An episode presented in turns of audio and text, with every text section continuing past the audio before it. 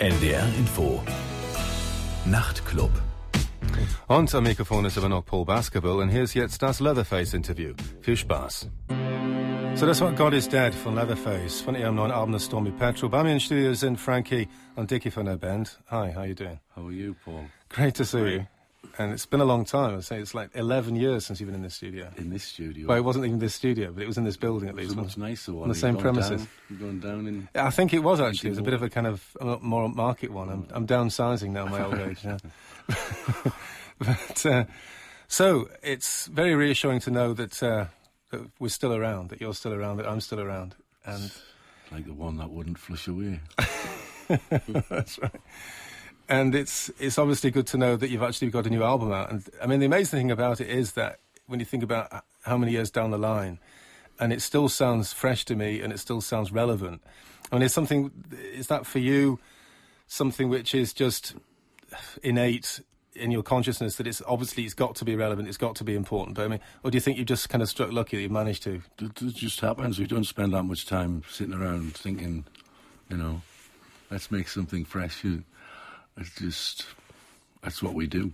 And I'm glad that it does sound like that, you know, in your opinion. Well, yeah, I mean, it's just it's kind of it's, you expect people to sound jaded after too many records, don't you? I say after so many records. We have, we have a lot of time off. right. And we don't see each other and, you know, then we come back together and what, what happens, happens. Okay, so you think the time off is really important? I think it's very important. And I think when you constant it becomes drudgery, sort of you you end up being sick of the sight of each other. You you, you know, time away from music is as important as the time time doing it. And has that been a learning process? When have there been times in the past where you've actually got on your nerves? Has it been kind of You get you get to a point where you can't see any light at the end of the tunnel as as far as sort of time to yourself is is concerned. You know, I mean, like everyone's got families now and. It couldn't be done the way we used to do it anyway, which is probably a good thing. Okay. Ja, also ich meinte, dass ich also schon ganz erstaunt bin, wie frisch das neue Album klingt und wie relevant es noch klingt, wenn man bedenkt, also wie alt die Band inzwischen geworden ist. Es ist wirklich keine junge Band mehr natürlich. Und äh, es ist schon erstaunlich, dass sie diesen Prozess der künstlerischen Erneuerung immer wieder geschafft haben. Und Frankie meinte, dass sie einfach Glück gehabt haben. Sie haben sich nie so richtige viele Gedanken darüber gemacht. Es war für sie einfach selbstverständlich, dass sie natürlich, dass sie es anstreben. Es soll unbedingt frisch klingen. Aber es ist einfach mühelos. Es ist nicht, als ob sie äh, wirklich, äh, als ob es für sie ein großes Problem gewesen ist. Es ist für sie ganz natürlich gewesen. Aber er meinte, das ist mit Sicherheit darauf zurückzuführen, dass sie ganz viele Auszeiten immer gehabt haben. Äh, sie wissen, dass es ganz wichtig ist, einen gewissen Abstand voneinander zu halten. Sonst gehen sie sich auf die Nerven und es beeinträchtigt auch den kreativen Prozess. Und es hat in der Vergangenheit schon harte Zeiten in der Hinsicht gegeben. Er hat auch gesagt, wo sie das Gefühl hatten, wirklich kein Licht am Ende des Tunnels zu sehen und dass es einfach nur so eintönig war und, und irgendwie langweilig geworden ist. Und, aber sie haben aus dieser Vergangenheit gelernt. Und er meinte, die haben sowieso alle Familien inzwischen. Und wenn man Kinder hat, ist es sowieso was anderes. Sie können nicht permanent zusammenhocken und permanent zusammenarbeiten und permanent auf Tour gehen miteinander. So Dickie's back in the fold now, and he was away for how long? Oh, a while. Um, from 19. What? How, how long? I don't know, about five or six years or Five or something. six years, okay. yeah. And did your absence do you good? Do you think? Oh, I'm not sure. not, no, not really. I mean, I've done other musical things Yeah. when I was away, but I was living in a different town and my girlfriend was pregnant and stuff, you know. I was living in London and the boys were from Sunderland, so I couldn't continue, you know. Okay. Also Dickie ist jetzt wieder dabei. Er ist einer der ähm, Urmitglieder von der Originalbesetzung von damals. Und jetzt ist er wieder dabei seit ein paar Jahren. Und er meinte, er war so fünf bis sechs Jahre ungefähr weg von der Band. Und ich fragte ihn, ob die Trennungsphase für ihn gut war. Und er meinte, nicht unbedingt, aber das ging einfach nicht anders. Er lebte eben nicht in Sunderland, wo Leatherface äh, leben, sondern in, in Südengland, in London. Und seine Freundin war schwanger. Und es war einfach nicht möglich, weiter mit Leatherface zusammenzuarbeiten. Er hat in der Zeit seine andere musikalische Geschichten gehabt und er ist schon aktiv geblieben, aber er ist jetzt wieder dabei. And did it seem strange coming back into the fold? Or did it seem like just a very natural thing, just like this is home and this is where the heart is, so to speak? Yeah, it, it, it seemed it didn't seem strange to me at all. We play really well together, you know, so it was fine. And then when we, it took a while for us to write the record because we were like, well, Frankie was work, working in London, and uh, but uh, when we actually got cracking at it, it didn't take It was long really at all. good. I mean, we just sat in the house. Me and Dickie just sat in the house and just playing basically acoustic guitars, and you know the result is is on the, on the CD. Um, There's even we've got so many of the songs as well. Like we ended up with about I think about twenty five. 25 or songs, 30 and we songs. just those those the twelve on the Stormy Petrel are just the first twelve that was worked on. So it could have been a double album. Could have been, could have been probably more. We had, With we had up here like stop now, stop making up songs, like All right. you know, because we just make up two guitar parts, verse and a chorus or whatever. We had, we had to say right, stop now. We need to start working on the ones we've got. We could have just carried on for. So it could have been a triple album. Could album. have been anything, you know. With a gate, with a gatefold sleeve. Kids, then I I was then our kid. I wanted it to be a double album. Like Get Roger Dean to do the cover. No, I think I think the double albums are you know uh, live ones for, you know live and dangerous. It's it's alive. The Ramones are- they're great records, but I don't think there's many double albums like studio albums that are any good. No. The, the, the twelve songs is all right, but twenty four songs all sound all that all with that same sort of mm. sound. It's too much. Or just fitting like 74 minutes onto a CD. Exactly. It gets long-winded, Exactly, doesn't it? I think. Yeah. Yeah, it's Yeah. Too, you know, there's a an attention. We, as human beings, we have an attention span. Right. which is about 20 minutes, which used to be the the side one of a of an album. You know, you could listen to side one, that's your attention span shot. Uh, five minutes later, turn it over. Go and have a listen to the sandwich and then turn on the- Psychologically, it Yeah, was yeah. healthier for you to to have a two sided record than a. The, you know, just one long mush of a I think CD. Ex- Exit the Dragon by uh, uh, Urge Overkill, that's a fantastic double album. But um, if you uh, on, well, on the CD, I think there's only I think there's about twenty songs on there. Some some bands put s- 18, 20 songs on a single CD. You know, Mm. that's a really good one. Yeah. But I can't think of any more. Just exceptions to the rule, aren't they, more than Ja. anything, ja. Ja, Sie meinten, dass es irgendwie ganz einfach war, eigentlich für Sie wieder zusammenzuarbeiten. Sie saßen einfach nur zu Hause und haben akustische Gitarre gespielt, beide die zwei Gitarrenparts und die haben sich einfach so Ideen einfallen lassen und es war, also die Ideen äh, konnten richtig fließen und es war überhaupt nicht angestrengt, das Ganze. Und sie hatten ungefähr 25 Songs, die in Frage kamen für dieses Album Stormy Petrol. Und daraus sind dann zwölf äh, wirklich für dieses Album entstanden. Und äh, sie haben sich einfach gegen die Idee gewehrt, mehr äh, zu veröffentlichen. Es hätte ein Doppelalbum werden können. Aber sie denkt, dass sowas ist oft für den Hörer teilweise eine zu große Herausforderung. Es ist eher ein bisschen anstrengend. Und äh, Frankie meinte auch, dass äh, die Leute haben so ihre Grenze, was die Aufmerksamkeit betrifft. Und diese Grenze liegt äh, eher bei 20 Minuten. Und also früher meinte er, war es eigentlich gesünder, als es Vinyl gab. Dann hat man irgendwie 20 Minuten auf Seite 1 gehabt. Dann konnte man die Platte umdrehen und konnte man sich kurz ausruhen, bevor man die zweite Seite gehört hat. Und er meinte, das war eigentlich psychologisch eigentlich günstiger. Und es gibt ganz wenig Beispiele, meinen Sie, so von Alben, die wirklich gut sind, die dann Doppelalben sind. Äh, ein paar Beispiele haben Sie genannt, wie Live and Dangerous und Exit the Dragon, aber es sind wirklich eher so die Ausnahmen, die die Regel bestätigen. So we're going to hear another song from the Stormy Petrel album now, as I Never Say Goodbye, which it's like classic Leatherface, I think, in a way to me. Uh, it's has a, a timeless quality about it. Um, I think it's, very a song. simple, Yeah, very simple song. Two verse, chorus, and, And- a little bit. right.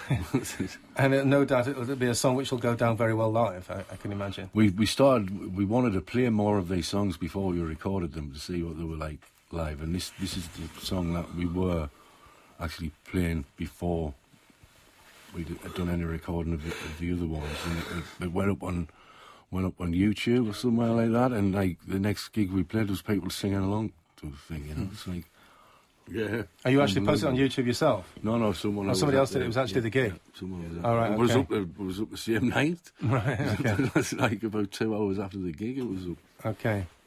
Also dieses Stück Never Say Goodbye ist quasi das erste Stück, das sie zusammengeschrieben haben, seitdem Dickie wieder zusammen ist mit der Band, Never Say Goodbye. Bevor sie überhaupt an die anderen Songs gedacht hatten, dann war dieses Lied irgendwie schon fertig. Und das hatten sie schon zusammen geprobt und dann auch live gespielt, bevor es überhaupt aufgenommen worden war. Und irgendein Fan hat das Lied dann nach dem Gig auf YouTube gepostet und gleich so eine Stunde nach dem Auftritt. Und irgendwie hat sich das sofort rumgesprochen, also unter der Fanbasis. Also das ist ein tolles neues Lied sein. Es ist jetzt schon ein Favorit bei ihren Live-Konzerten. Hier ist jetzt Never Say Goodbye von Leatherface von dem Album The Stormy Petrol. Never Say Goodbye von Leatherface von The Stormy Petrol. Bei mir in Studio sind Frankie und Dickie von der Band Leatherface. Of course, you've always had a really good fan basis in Germany, and they seem to be very reliable. Uh, maybe that's, that's what the Germans are renowned for, of course, uh, for being kind of trustworthy and reliable. Uh, I mean, do you think that's been the case in other territories as well? Um, is German special in that respect, or are other countries just as loyal in that respect? Um, Germany is like basically the first place we came to when when we first came to Europe. We came to Germany, so we've got a like you know a big soft spot for Germany, not just not just the beer, you know. um, but I, I wouldn't say it was unique. You know, there there is um, you know, in the, everywhere there's a little group of people who are like, um, you know, li- linked. they all seem to be sort of almost friends. You know, if you meet, I met a guy once in a bar and we sat talking, and uh, he said, "Oh, I like Wire," and like Wire are a similar sort of like you meet friends through through Leatherface, I think. You know, mm. you, there's not a lot of there's not a lot of people who who sort of like Leatherface, you know, but they like each other, you know. I think, I think it's a little select little lonely person's club. I wouldn't underestimate it though, and I, I don't think it's such a lonely club. No, I, I, wouldn't underestimate it at all. Because right. I know a lot of people who, or maybe they listen to my show. You see, they've all got to know, they've got friends, become friends with each other probably over the years. But I don't know. Uh, I take your point though, and uh, what I find interesting is that you seem to have this kind of legendary status, which is a relative term to say legendary status. Yes, of course. Obviously, it's legendary status in your case, in the, in the underground sense of the word, maybe, but rather than more than the mainstream sense. But nonetheless, there's a, certainly there's some truth in that because I've known of people who are told uh, told them that this gig was going to be on tonight, the Hafenklang, and they were visibly annoyed they wouldn't be able to make it. Like the three of them, and they, they definitely can't come, and they were in a really bad mood because they couldn't come. Mm. You know, whereas you know there's there's so many gigs in a place like Hamburg, like two a penny, uh-huh. and you could tell they were it really put them in a in a bad frame of mind. And I think you know that only happens when a band has really struck a, a deep chord somewhere something really, really weird that I find is when people fly thousands of miles to come to see us play, you know, like in a place that holds 200 people. It's like, what are you doing? You know, like. Can I hope it's not sold out before they uh, arrive at the gig tonight? You know, yeah. Usually, they sort of like pick up on one of us and say, look, we've flown from Norway or somewhere, and you know, we, we'll sort out getting them in. I mean, anyone who flies that far is just on the guest list. That's it. It's not, you know, but quite often. It's flying from somewhere like Norway to where then? To say, well, to say, I don't know, Munich or something like, you know, like yeah. from halfway up Norway. These there's a few people do this quite often. Okay. You know, they'll turn up in London and and it's people from America flying in, flying in into London. And it's like. That's crazy.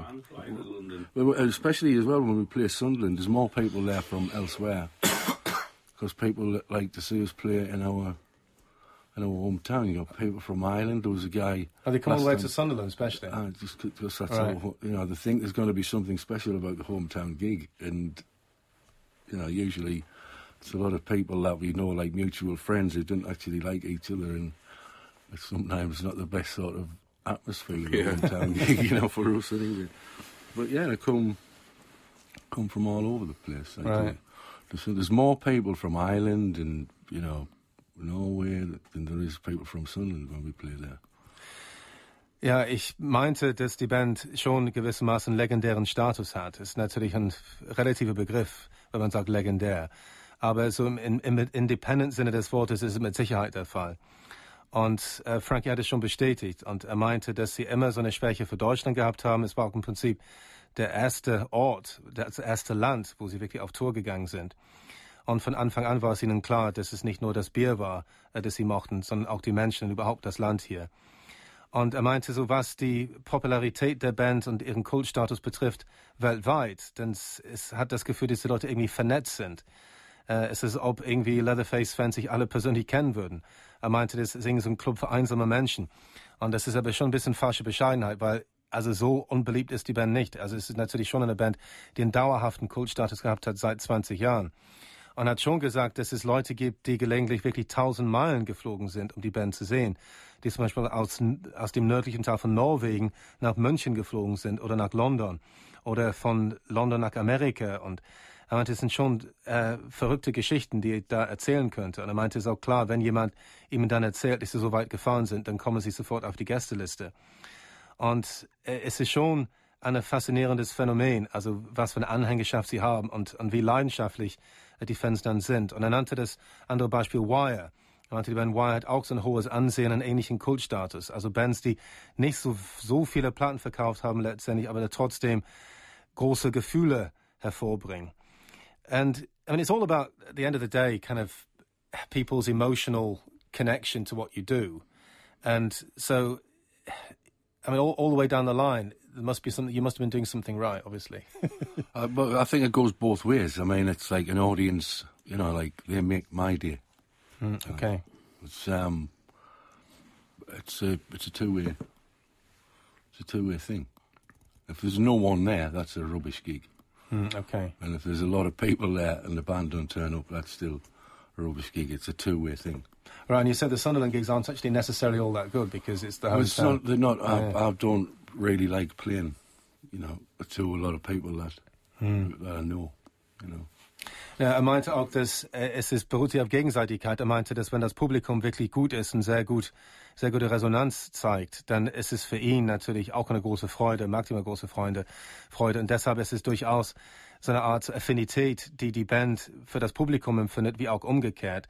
Und er hat auch gesagt, dass die Gigs in Sunderland gar nicht so toll sind. Er meinte, manchmal ist es so, dass die Leute, die Fans von irgendwo anders, sie wollen extra dahin fahren, um sich Sunderland anzugucken, die Heimatstadt der Band, weil sie denken, es wird irgendwie spannend sein, es muss irgendwie eine besondere Stadt sein. Und er meinte, in Wirklichkeit ist gar nicht so viel da. Und er, er mag es eigentlich nicht so gerne dort spielen, bei sich zu Hause. Also für so vielen Leuten, die er dann wirklich gut kennt. So, we're talking about people flying all over the world to see you, and uh, this song is called My World's End. Uh, but uh, and is it something which you find still enjoyable, the, the touring process? I mean, you've been to America recently, you've been to Canada, you said as well. I mean, does that, is it probably quite draining, isn't it? I mean, it, does it, The travelling is. Yeah. Um, I mean, in Canada and the States, I think we did 20, was it 24 straight off? I thought I think 23 straight off 23. the The, the, the, you know, the plane is the plane. That's like, that's what it's all geared around. You've got to travel to get to this place. The plane, it does, you know, long aeroplane flights, it, they do, Jet lag. do wear you out breathing recycled air and mm. you always come off a flight feeling like spotty and, you know, just carrying everyone else's diseases, or, you know, like swine flu and stuff. but you don't actually have a, a strict fitness regime or anything like Well, I've, st- I've started going to the gym. Oh, right, cool. Uh, I've started going to the gym. Uh, I have periods of doing this, usually when we haven't played for a while. And then we play, and I think, Jesus, I'm a little unfit. So I better do something about it, you know. When to, just could, every time you go away, you drink too much, you, you know, you come back with a slight alcohol problem and a fat belly, like, and uh, you've got to, you know, when none of us getting any younger, you've got to, you've got to do something to stand up there for an hour. I need, I need to address my problem. Definitely take me, put me, put me gym shoes on instead of me pub shoes. And drink responsibly. Yeah. I mean, I don't do anything silly, you know. I just row, do the rowing machine and a bike. It's not, uh, not steroids and Arnold Schwarzenegger business going on, you know. Okay. Ja, Sie meinen, dass es schon anstrengend ist, also auf Tour zu sein. Und das merken Sie natürlich, dass Sie nicht mehr die Jüngsten sind. Vor allem die langen Flüge sind sehr anstrengend, wenn Sie in Amerika auf Tour sind. Sie waren gerade da und die haben irgendwie 24 Konzerte hintereinander gehabt. Und das schlaucht natürlich ganz gut. Und äh, Sie meinen, es ist schon nicht so einen gesunden Lebensstil. Also immer, wenn Sie auf Tour sind, dann trinken Sie zu viel und die kommen dann zurück mit so Alkoholprobleme und einem dicken Bauch. Aber äh, Frankie meinte, dass er angefangen hat, tatsächlich zum Fitnesscenter zu gehen. Er meinte also nichts ganz Extremes. Also er nimmt nicht irgendwelche äh, Pulver, um die Muskeln aufzubauen oder sowas. Er meinte, es, ist, es hält sich in Grenzen. Wirklich fährt ein bisschen Fahrrad, macht ein paar Übungen. Aber er meinte, im Anbetracht seines Alters ist es natürlich schon notwendig, tatsächlich ein bisschen fit zu bleiben, sonst würde er den Stress nicht durchhalten. But I mean, this album itself, I mean, it, it, it sounds still very energetic. I mean, you, you don't seem to have lost anything in, in terms of, of dynamics or in, in terms of, he doesn't sound complacent in any way. And I mean, and that seems remarkable in itself. I mean, it's touching a bit on what we were saying at the beginning, but I mean, most people, want, no, matter what they do in terms of, of a job, and once they've been doing it for like 20 years, they tend to, there's this kind of complacency usually sets in. And they kind of think of, you know, one kind of clock off and uh, maybe early retirement or whatever like that. But do you think with that's the difference between a normal job and being a musician that it's it's a profession for life, isn't it? It's the time away again. You know, you're okay. not you're not doing this nine to five mm. every day of the week. It's it's like it's a sporadic. It's an intense thing for a, a period of time, and then then you've got the time away from it again. People would love the jobs if they could work for a month and have a month off. Mm. You know, it's the it's the drudgery yeah, of having okay. to do something, you know, nine to five every day. Also Frankie meinte, dass der große Vorteil ist, dass Musiker, weil es ist nicht so eine langweilige Tätigkeit, wie viele Leute das haben. Wenn viele Leute so ihren Job, ihren Bürojob 25 Jahre gemacht haben, dann sind sie einfach müde und sie gucken sich die Uhr an und wollen unbedingt nach Hause. Aber meinte, wenn diese Leute einen Monat arbeiten könnten und dann einen Monat frei nehmen könnten, also dann würden sie eine ganz andere Einstellung zu ihrer Arbeit haben. Aber es geht einfach natürlich um die, äh, die Langeweile, die eintritt durch diese Regelmäßigkeit. Und er meinte, und Leatherface in dieser Hinsicht nicht in diesen Trott geraten. Okay, so, um, yeah, My World's End is the song we're going to hear. Right. Um, yeah. So, My World's End from the Stormy Petrel from Leatherface, Bumming Studios and Frankie und Dickie from their band. It's interesting that uh, the fact that I think your lyrics have often been say underestimated. I mean, so they've maybe not been cause a great, great amount of discussion, but it's kind of people just assume with the kind of band you are, then the lyrics are going to be kind of stream of consciousness stuff, uh, just getting it out of your system as as part of the kind of the passionate rock and roll experience. But I've often, you know, it's they're pretty intelligent lyrics. They're quite poetic at times. They're quite political at times, but never overbearing. You know, you're kind of like a a less annoying version of Billy Bragg. You know what I'm saying? I don't know. Billy's not annoying. Well, no, I mean, well, he's these sort of preachers. Of, yeah, well, I, I, no, I really like Bill. I mean, I've always been a big supporter of Bill. But what I'm saying is that you know he's he's got a message to, to, to convey, and he wants to really make sure you get that message. All right, all right. And I just get the impression with you that there's something a bit more laid back about you. You just want it, you want to vent your spleen. You want to just get it out of your system. And if people don't agree, well, so what? You know, that's well, the difference. You know, I don't care. I don't care if people agree. It's just my my view of the world. You know, um, it's a song. I'm not a, you know, I'm not going to broke beat people into. I don't know what would it be called. Just you know, rant, ranting at people. Yeah. You know, it's not. It's not in me. The sort of you know, I rant, but it's a different. Uh, it's a private rant. That's a private little. You know, my view of politics is probably different to um, probably different to Billy's. You know, he's full-on socialist, and I'm sort of uh, um, I don't know, milder. Right. I know there have been some, obviously, on, on this new album, like on the God is Dead song, um, I mean, obvious comments which are easy enough to understand about um, uh, President Obama getting the Nobel Peace Prize. Oh, how ridiculous is yeah. that? You know, like yeah. that, the, well, God is definitely dead. You know, like this mm. is ridiculous, mm. ridiculous. I was like, just want to hit myself in the face with a bat. It's yeah. just like. But I think it's it's interesting though because no matter what your your viewpoint on that subject like that, it just emphasizes the fact that it makes what you do, your new material, relevant because it's kind of it's of the time. Yeah. Um, it's it's not it's not a record which could have been done like 20 years ago because there's there's references to what's going on now. Of course, um, I believe I believe that you could write um, quite an accurate history of um, the world by um, folk, like you know the lyrics to folk music. It's um, it's just it's just putting down in words what what's going on, what's going on around, you know, like, and that's, and it's more humanitarian history, more social history than a than a political history. Yeah. Because Obama, Obama getting the Nobel Peace Prize is not a political statement to me. That's just pointing out the ridiculous position we are in in, in the world. You know, hmm. he's in two wars and he gets a he gets a Peace Prize. Right. It's insane. Ja, also ich meinte das, was Frankies Texte betrifft, äh, dass sie schon ziemlich bedeutungsschwer sind. Also viele Leute denken, ach ja, das ist eine einfache Punkband und er erzählt bestimmt nur ein bisschen so spaßiges Zeug irgendwie und äh, will sich will uns damit unterhalten. Aber äh, die Texte sind ziemlich äh, tiefsinnig auch oft und sehr politisch und sozialbewusst, aber ohne belehrend zu sein. Und ich meinte das eben in, im Gegensatz zu Billy Bragg. Und er hat also Billy Bragg in Schutz genommen und meinte, Billy Bragg ist doch nicht nervig und irritierend. Aber er hat auch zugegeben, dass der Unterschied ist eben, dass Billy Bragg tatsächlich so seine Botschaft vermitteln will und unbedingt Leute überzeugen will. Aber Leute bekehren mit seinem Sozialismus. Und das ist nicht die Absicht äh, von Frankie. Frankie will einfach seine Meinung loswerden. Er will seine Meinung vermitteln. Und er klingt ziemlich zornig auch oft, wenn er singt. Nur er will sich tatsächlich nur so abreagieren, so für sich selbst quasi. Und es ist nicht seine, seine Absicht, dann uns damit unbedingt überzeugen zu wollen. Die Leute können denken, was sie wollen. Insofern hat er mir recht gegeben, dass er so eine, so eine milde Version von Billy Bragg ist, wenn man will. Und es gibt durchaus sehr äh, treffende und sehr aktuelle Bemerkungen in den Texten von diesem neuen Album des Stormy Petrol, zum Beispiel bei dem Stück God is Dead, das wir am Anfang der Sendung gehört haben.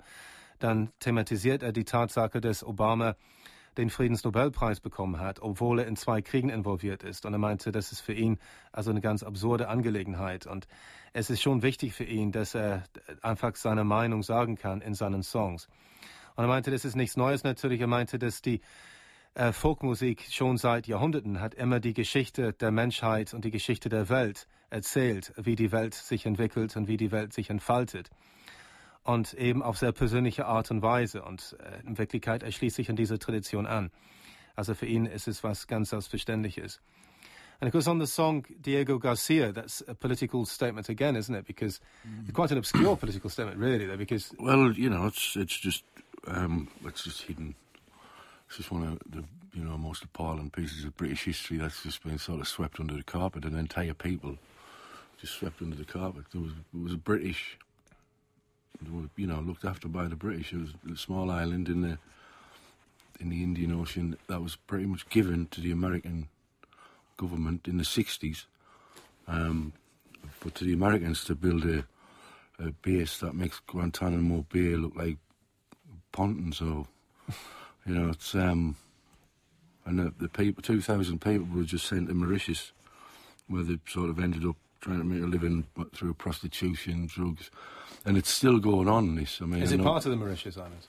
it's no, no. It's it's um, the Mauritius is quite a long, a long way off. It's um, I can't remember which. It's an archipelago, part of an archipelago. I can't remember the, Okay. the name, but um, um, yeah, it was given given, and it's still going on because these people are fighting. They're still living in abject poverty, and they're fighting, fighting for the right to visit Diego Garcia, to visit the graves of their ancestors. And they're living on a neighbouring island, or? They're living on on Mauritius, Right. and um, the, the, the Diego Garcia is just flattened. It's just a military, a military base, and uh, they keep was, was telling they get they were being told, look, we, we we can't get a boat to, you know, it's still in the courts now. It's like still still being argued, but they couldn't get a ship to take them. So someone on the Mauritius said, look, you can use my ship. So they all got on this ship, and you know, we don't need your ship. We found our own, and they sailed over, and they were just gunships went out, were turned round, and sent back. And for 30, what is it, 30, 40 years, they've been, all they've been trying to do is go and visit the graves of their ancestors. Mm, okay. And, uh, and they should have had British passports. This was the thing. You know, what the British government is doing now with the Gurkhas, uh, you know, part of the British empire that, you know, um, British Army, rather, from Nepal. The British Army, when it was at the height of its imperialism, couldn't beat the Gurkhas, so it actually got the Gurkhas to fight for the British Army, and now hmm. they're just being sent back to Nepal to get no. Some some of these people have been fighting for the British Army for thirty years, hmm. and they're just being treated like you know go home. You're not Right. getting, you're not, get- you're not, not getting any health. You're not getting any pension. Also I dieses, I'm a bit of a humanitarian socialist. I've, It looks go like back to it, that other question. I just see Yeah. things as right and wrong, you know. Mhm, okay. And some things are right and some things are just fucking wrong. Right. Also Frankie meinte auch, dass er schon so eine sehr klare Vorstellung für ihn hat, also so was die Moral betrifft, was er kann sehr gut unterscheiden zwischen Gut und Böse. Und er meinte, er nennt sich so, ein, so eine Art so humane Sozialist und also ohne dann militante Sozialist zu sein. Und äh, dieses Lied äh, Diego Garcia ist, äh, ist ein Thema, das ihn sehr bewegt hat. Es ist eine Insel im Indischen Ozean. Äh, das, es war ein, Teil des britischen Territoriums. Und in den 60er Jahren haben sie es äh, praktisch gepachtet an den Amerikanern, die äh, seitdem die Insel als Stützpunkt benutzen. Und die Einheimischen äh, sind dazu gezwungen worden, äh, die Insel zu räumen. Und sie mussten äh, auf die Mauritius ziehen. Und sie dürfen auch nicht zurück. Also nicht mal, um die Gräber ihrer Vorfahren und ihre äh, verstorbene Verwandtschaften zu besuchen. Und es ist eine ganz komplizierte politische Geschichte, die, die ihm sehr auffühlt. Und er meinte, die britischen Gurkes ebenfalls, also das ist eine Geschichte, die ihn sehr bewegt hat. Und er meinte, er kann sich wirklich sehr aufregen, wenn er dann denkt an die Ungerechtigkeiten, die man einfach dulden muss, oder die manche Leute einfach dulden müssen. Und äh, dieses Lied, äh, wie gesagt, von den neuen Alben The Story Patriot handelt davon, ist Leatherface mit Diego Garcia.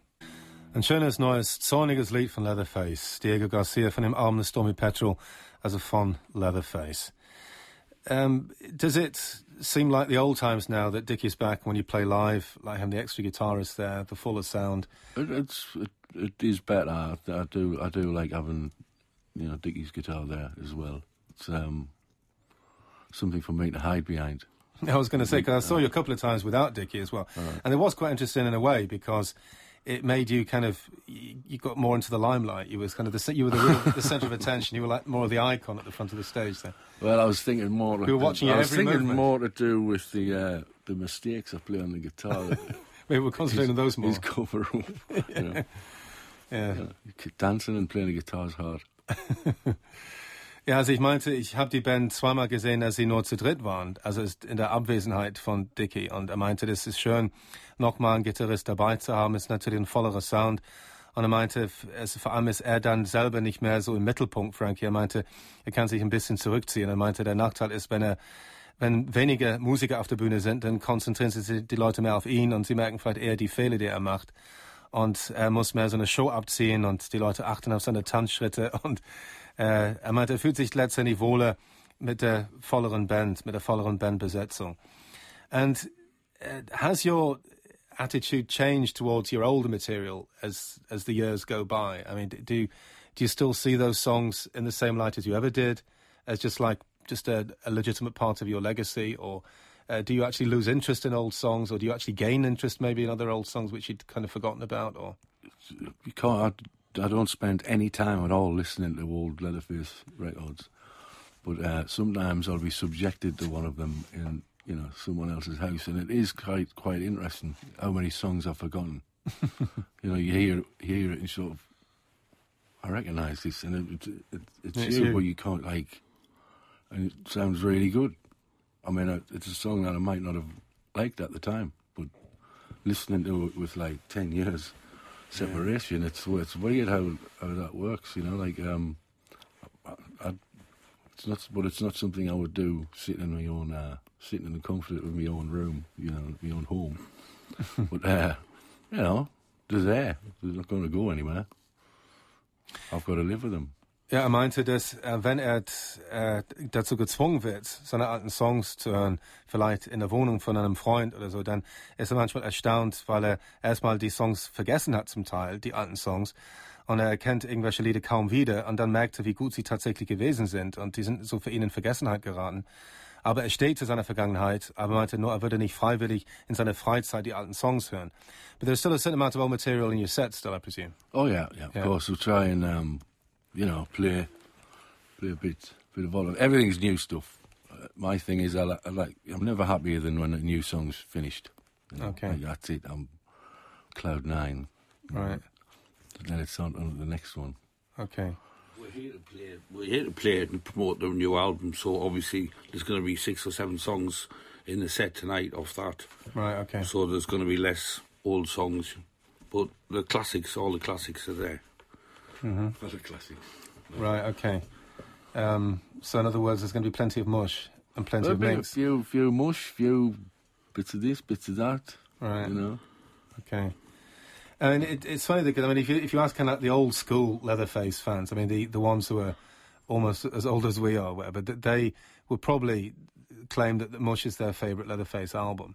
And are you happy with that? I mean, are you a bit frustrated? The idea that you think that people just just tend to get too nostalgic or just just get stuck in the past and not really moving on sufficiently? It's, you know, if that's it's up to it's up to them. Really, I can't uh, I can't insist that they like the new one more than more than mush. I mean, the thing is, like another thing I've noticed about being in Leatherface is as we get older, the audience stays the same age.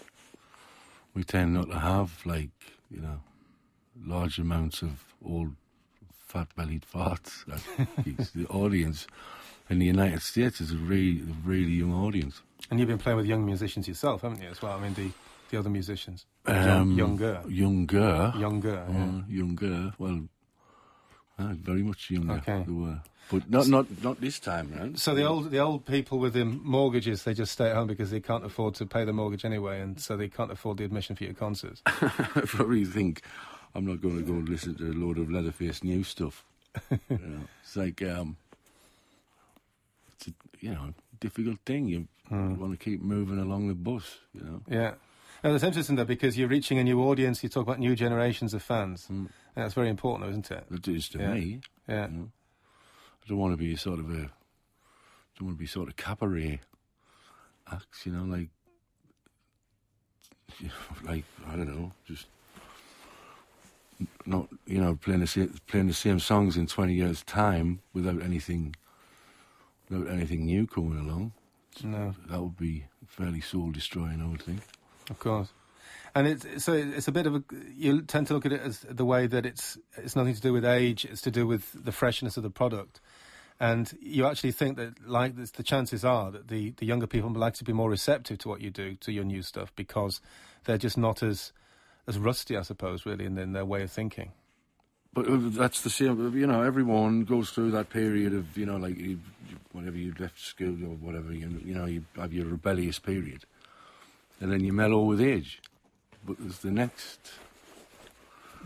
The, the crowd stays the same age. It's it's weird, uh, you know. So weird, you're- you're- weird you're- like falling apart. the, the, the audience is the same.